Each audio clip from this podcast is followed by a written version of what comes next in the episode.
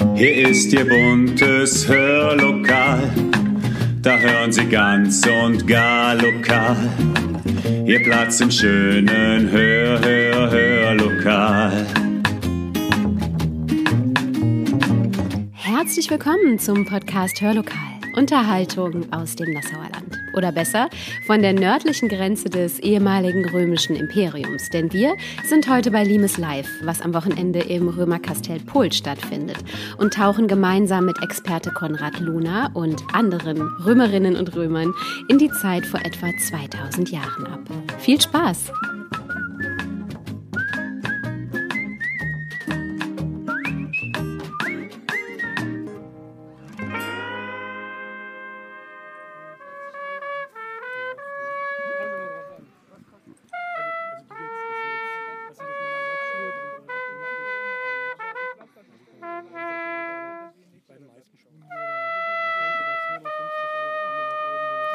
Sie hören es, liebe Zuhörerinnen und Zuhörer. Ich befinde mich nicht im Tonstudio, sondern ich habe Sie heute mitgenommen in die Römerzeit. Denn so oder so ähnlich hat sich das vielleicht angehört vor etwa 2000 Jahren in und um Pol. Denn wir sind hier am wunderschönen Römerkastell in Pol und äh, dürfen bei Limes Live dabei sein, was gestern bereits, aber auch heute auf dem Gelände des Römerkastells stattfindet.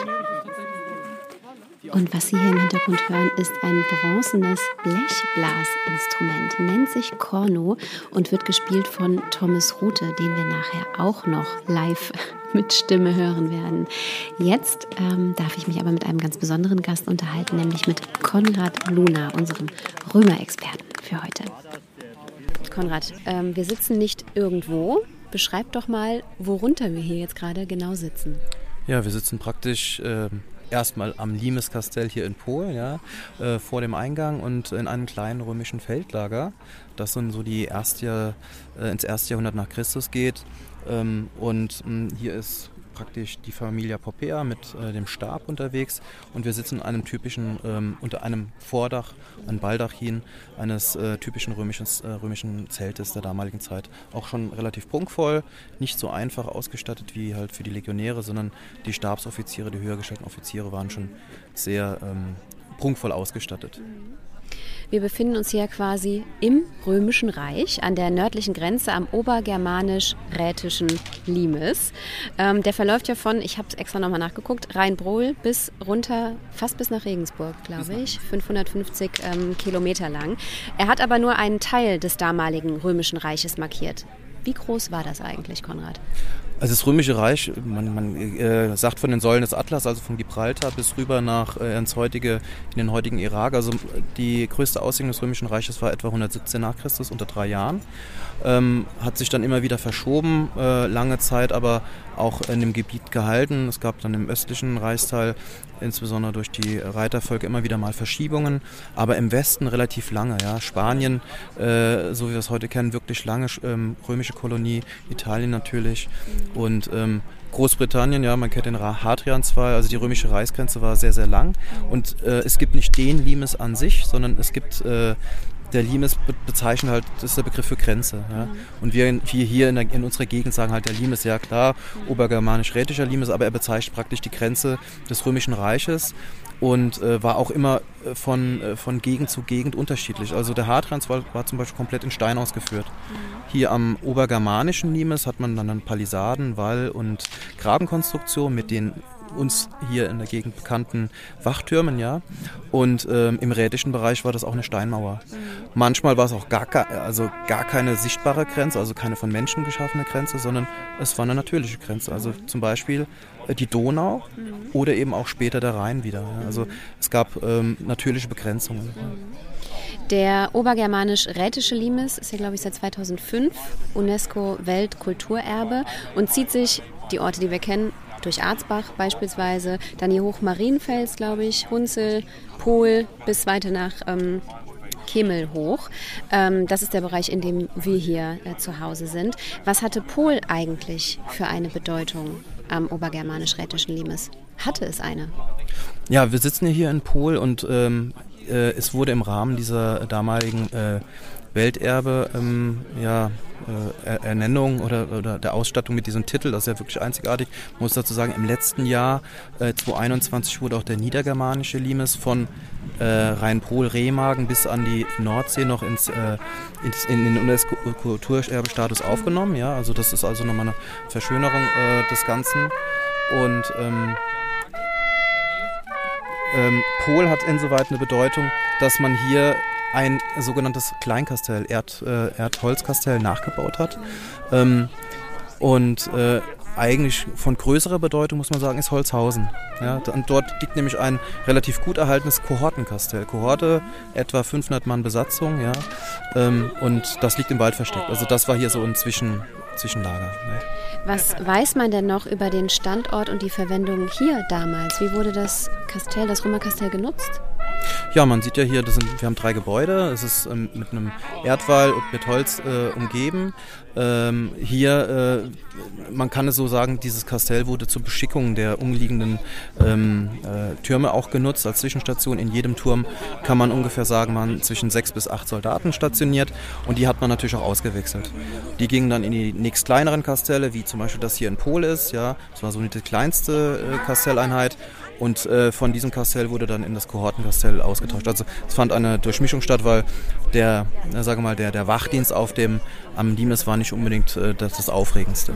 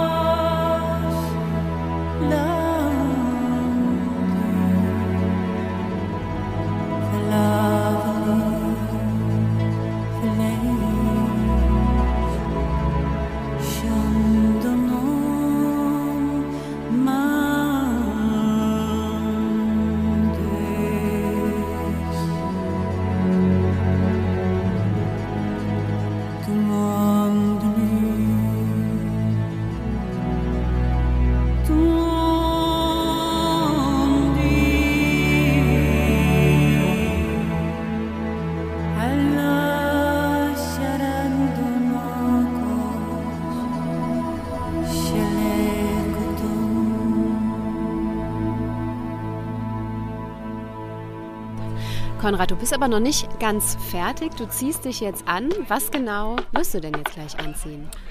Ja, also das Anziehen ist äh, für jemanden alleine immer etwas schwierig. Also zur damaligen Zeit war es auch meistens so, dass jemand, äh, so ein Offizier, den ich darstelle, äh, immer Hilfen hatte.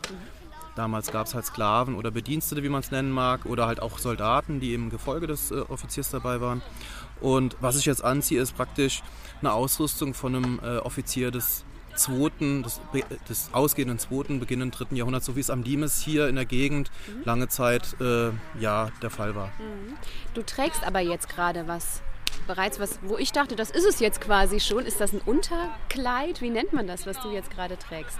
Ja, ich glaube, das, das kennt eigentlich äh, jeder. Äh, es ist die sogenannte Tunika, ja, äh, die es aber in dem Römischen Reich, das hat ja lange existiert, auch in verschiedenen Ausführungen gab. Also ich trage jetzt eine Kurzarm-Tunika, mhm. das ist ein bisschen auch der Hitze oder dem, dem, dem Wetter geschuldet im Sommer.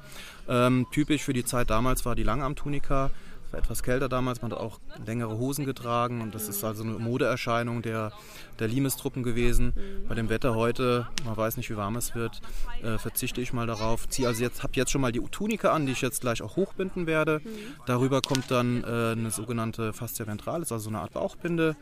Darüber kommt dann noch äh, eine Subarmalis, das ist praktisch so ein, ja, auf Deutsch würde man heute sagen, Gambeson, ein wattiertes Unterkleid. Mhm. Und darauf kommt dann die Rüstung und dann halt die Waffen klingt kompliziert. Ich bin sehr gespannt.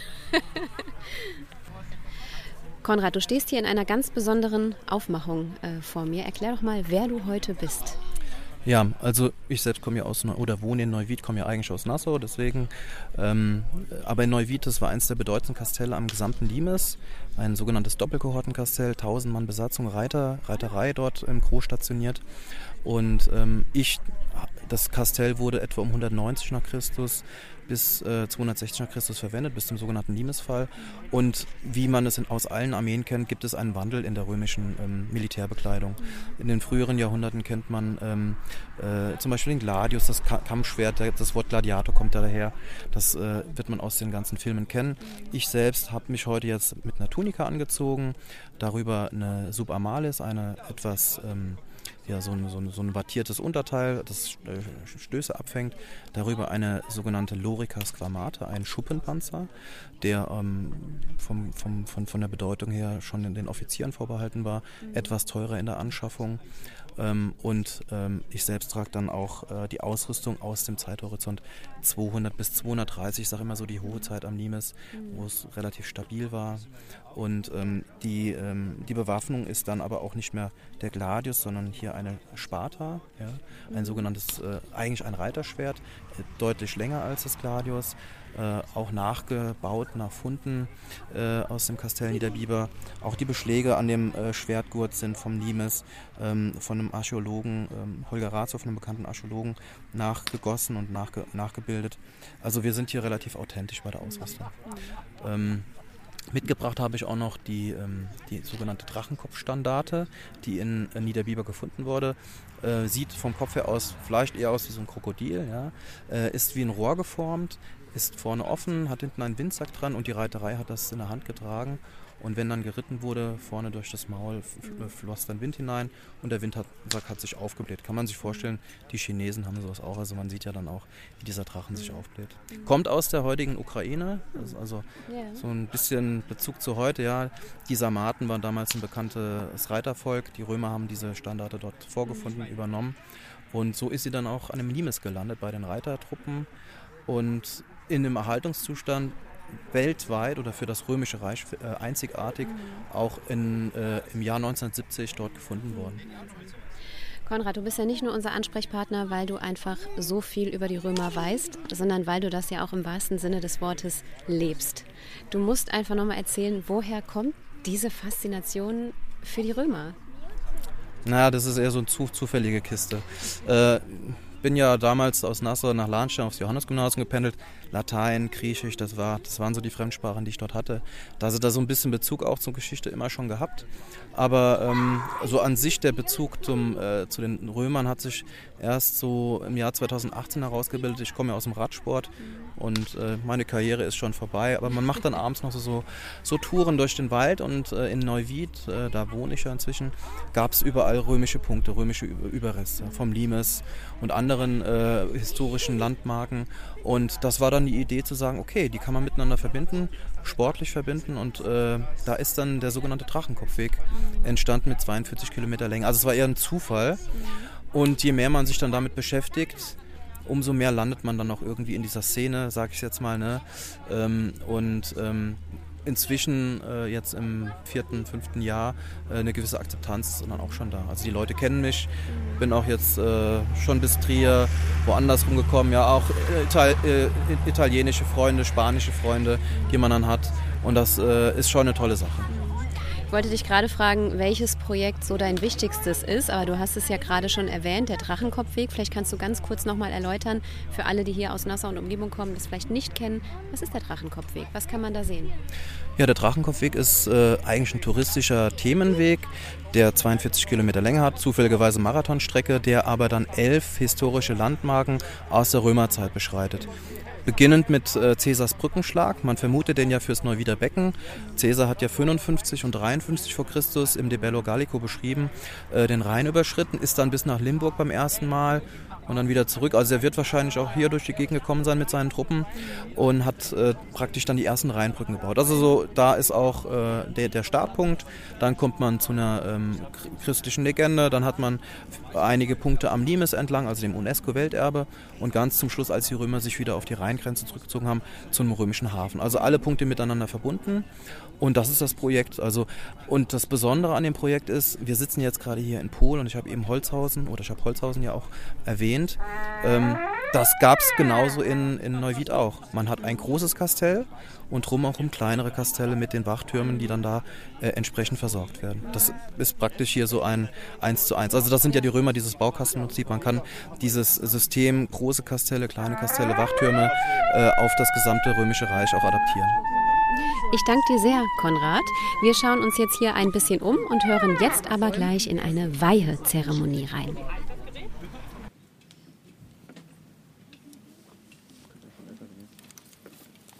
Hoc agite, procole procol, este profani, favete lingui, hac aqua corpe, impuriat eluat, i pluvia ero, purgat.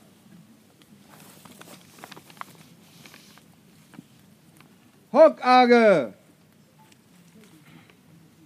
hoc pino, sive Deus, sive Dea, sive Mas, sive Mena, Femina, sive hoc, sive olio nomini veles appellari, ex audime. Ex audime.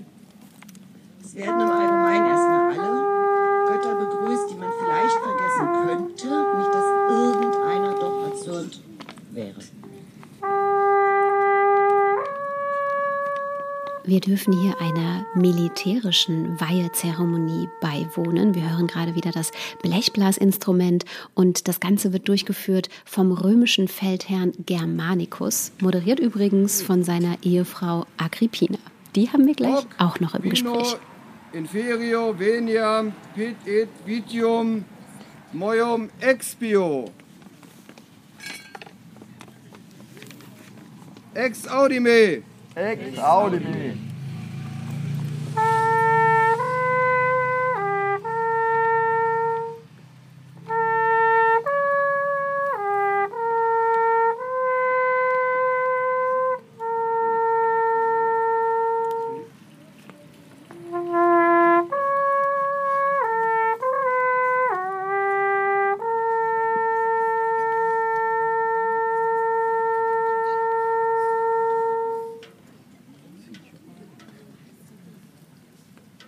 Commodum augeates.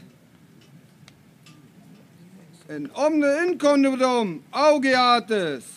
Dei probiti sind. Factum est. Faktum ist, es ist getan. Die Weihe ist damit beendet. Weißer Rauch steigt auf. Die Götter sind uns gnädig. Wir können also beruhigt in ein schönes Wochenende starten. Vielen Ich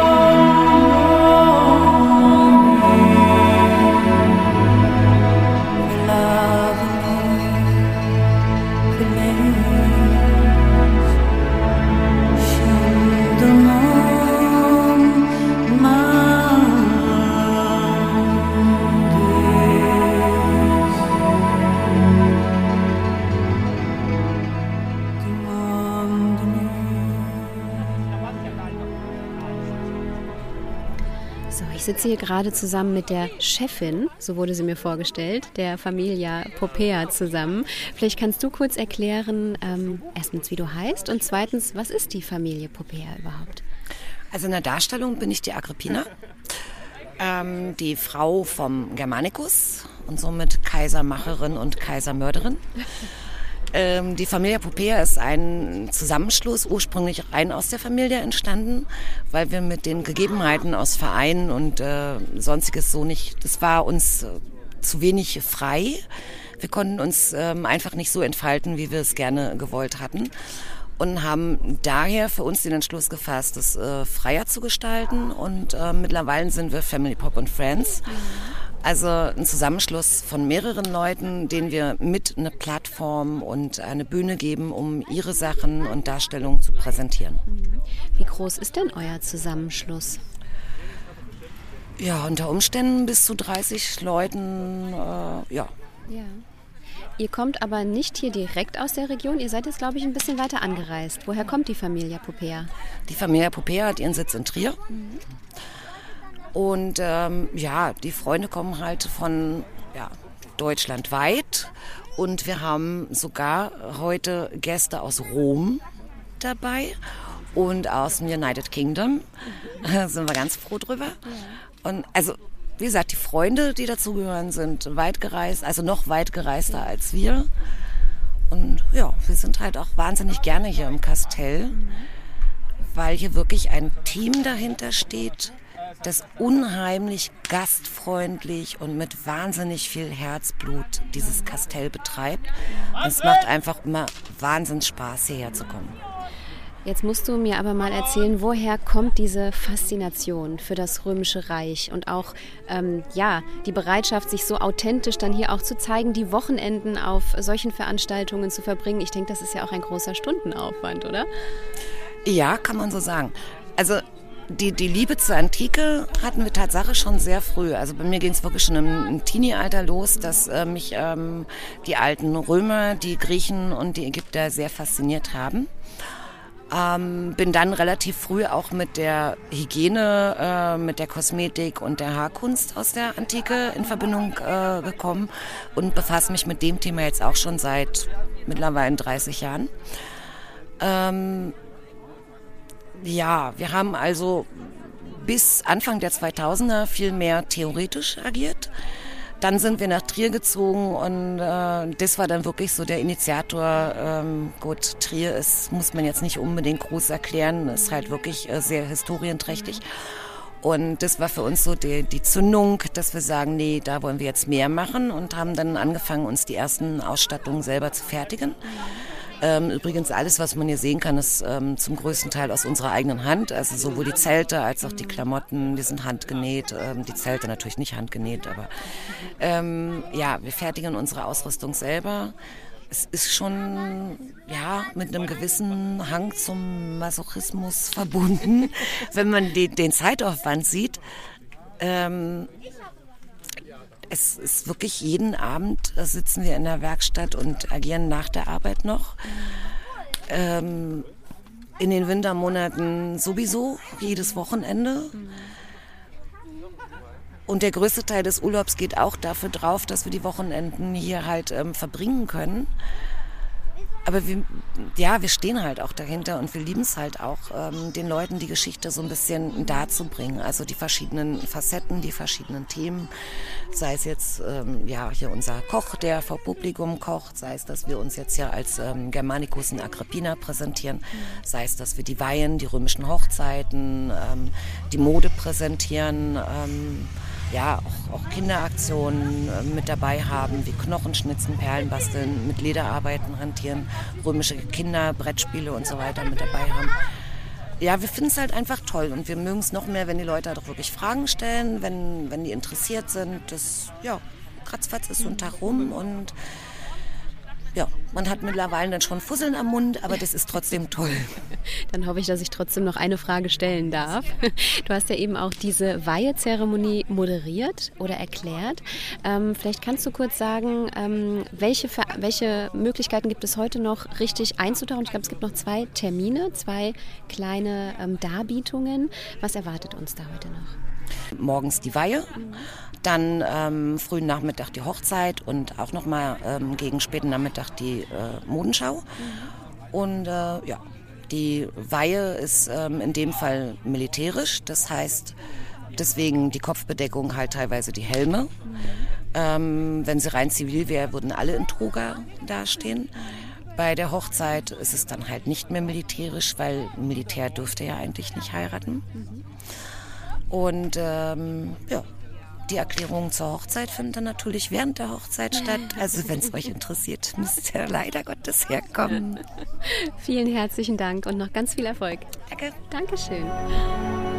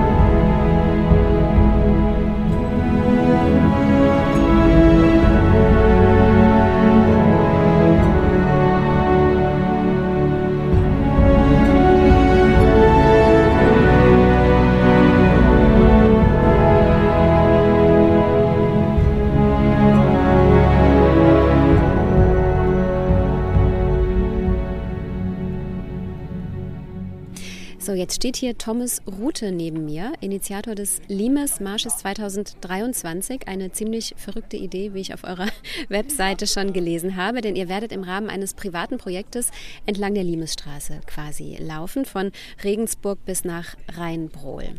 Ähm, vielleicht magst du erst mal erzählen, wie kamt ihr auf dieses Projekt? Warum macht ihr das?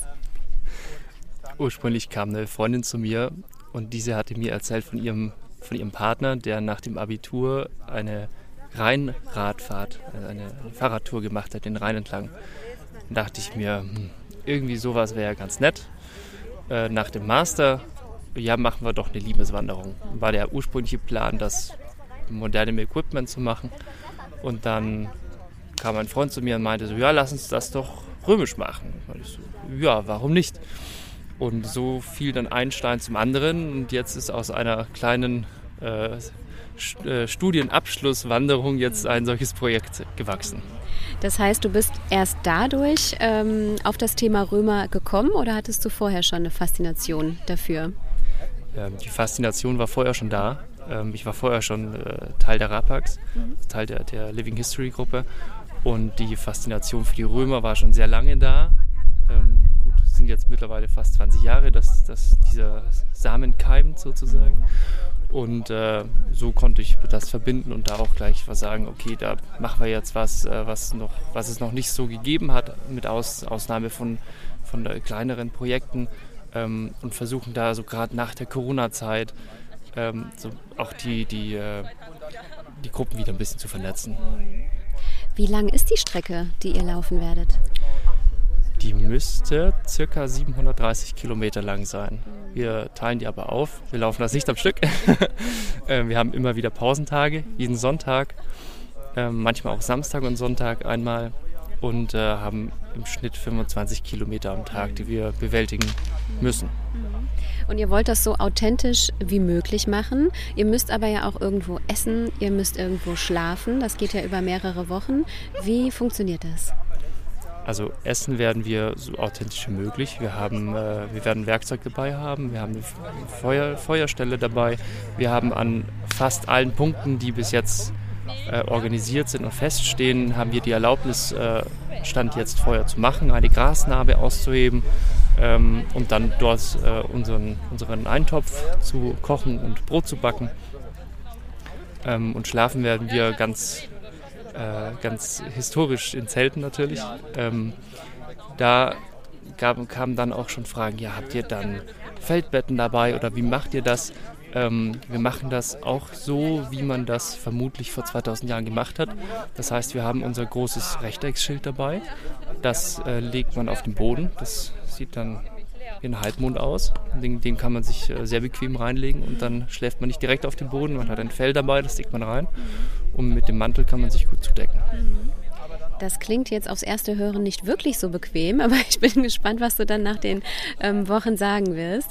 Man kann ja auch tatsächlich mitmachen, so eine Tagesetappe mal mitlaufen oder vielleicht sogar länger. Ähm, was muss man denn für Teilnahmevoraussetzungen mitbringen? Möchte man das äh, historisch mitmachen, braucht man natürlich äh, das Equipment, so wie man es für sich selbst haben möchte. Also wir haben die Regularien so weit heruntergesetzt, um auch die, um die Möglichkeiten zu geben, mitzu, mitzulaufen. Ähm, für die historischen Teilnehmer bedeutet das, äh, sie können sich aussuchen, ob sie in leichtem Dienstanzug kommen, ob sie äh, in der römischen Epoche kommen, ob sie als Kelten kommen. Ähm, das macht eigentlich kein, keinen Unterschied. Äh, die einzige Voraussetzung ist, ist, dass das Tempo gehalten wird. Mhm. Also wir können keine Rücksicht nehmen darauf, wenn jemand äh, nicht mehr kann, Seitenstechen hat oder, oder sich verletzt, äh, da müssen wir auch die Haftung ausschließen dafür. Ähm, weil wir sonst einfach das nicht, nicht ankommen. Mhm. Wenn wir, wenn wir alle paar Meter oder alle paar hundert Kilometer oder Kilometer mhm. warten müssen auf jemanden, ähm, dann verliert sich der Rhythmus. Mhm. Und äh, das Wichtigste bei Maschinen ist, ist ein Marschrhythmus, damit sich der Kopf, Kopf ausschaltet. Mhm. Ähm, und dann laufen sich die Strecken in Anführungszeichen fast von selbst. Ja. Wie groß ist denn eure Gruppe, die da läuft, aktuell? Aktuell hat sich die Gruppe leider reduziert auf zwei Personen. Das waren ursprünglich mal mehr. Ähm, es ist so, dass äh, ein guter Bekannter von mir mit mir das macht. Ähm, es wäre eigentlich noch ein Spätrömer dabei, bei dem sich jetzt allerdings einige Termine verschoben haben. Da sind wir noch dran, was wir machen können. Ähm, und ansonsten haben wir natürlich so mehr Platz auch im Zelt, dass Leute übernachten können. Mhm. Auch um darauf zurückzukommen, es geht natürlich auch in moderner Kleidung. Mhm. Ähm, da gibt es dann eigentlich auch keine Voraussetzungen. Die wichtigste ist auch hier einfach nur ähm, so viel mitlaufen, wie, wie jemand möchte. Mhm. Ähm, begleiten, Gesellschaft, äh, äh, nette Gesellschaft zu sein, ist wichtig. Und äh, dann einfach ins Gespräch kommen und äh, mitlaufen und das, das äh, mit, ja, mitnehmen, was geht. Thomas, wann geht's denn genau los? Los geht's am 31. Juli. Das äh, wird der Tag der ersten Etappe sein. Das heißt, wir treffen uns wahrscheinlich ein oder zwei Tage vorher. Äh, Stand jetzt ist das in Abusina unterhalb von Kielheim, wenn ich mich richtig erinnere, bei Regensburg. Und die letzte Etappe wird am 2. September stattfinden von ähm, Oberbiber nach Rheinbohl. Das heißt, da werden wir am 2. September ankommen. Am 3. September ist dann Sonntag und da werden wir dann wahrscheinlich auch abends wieder abreisen.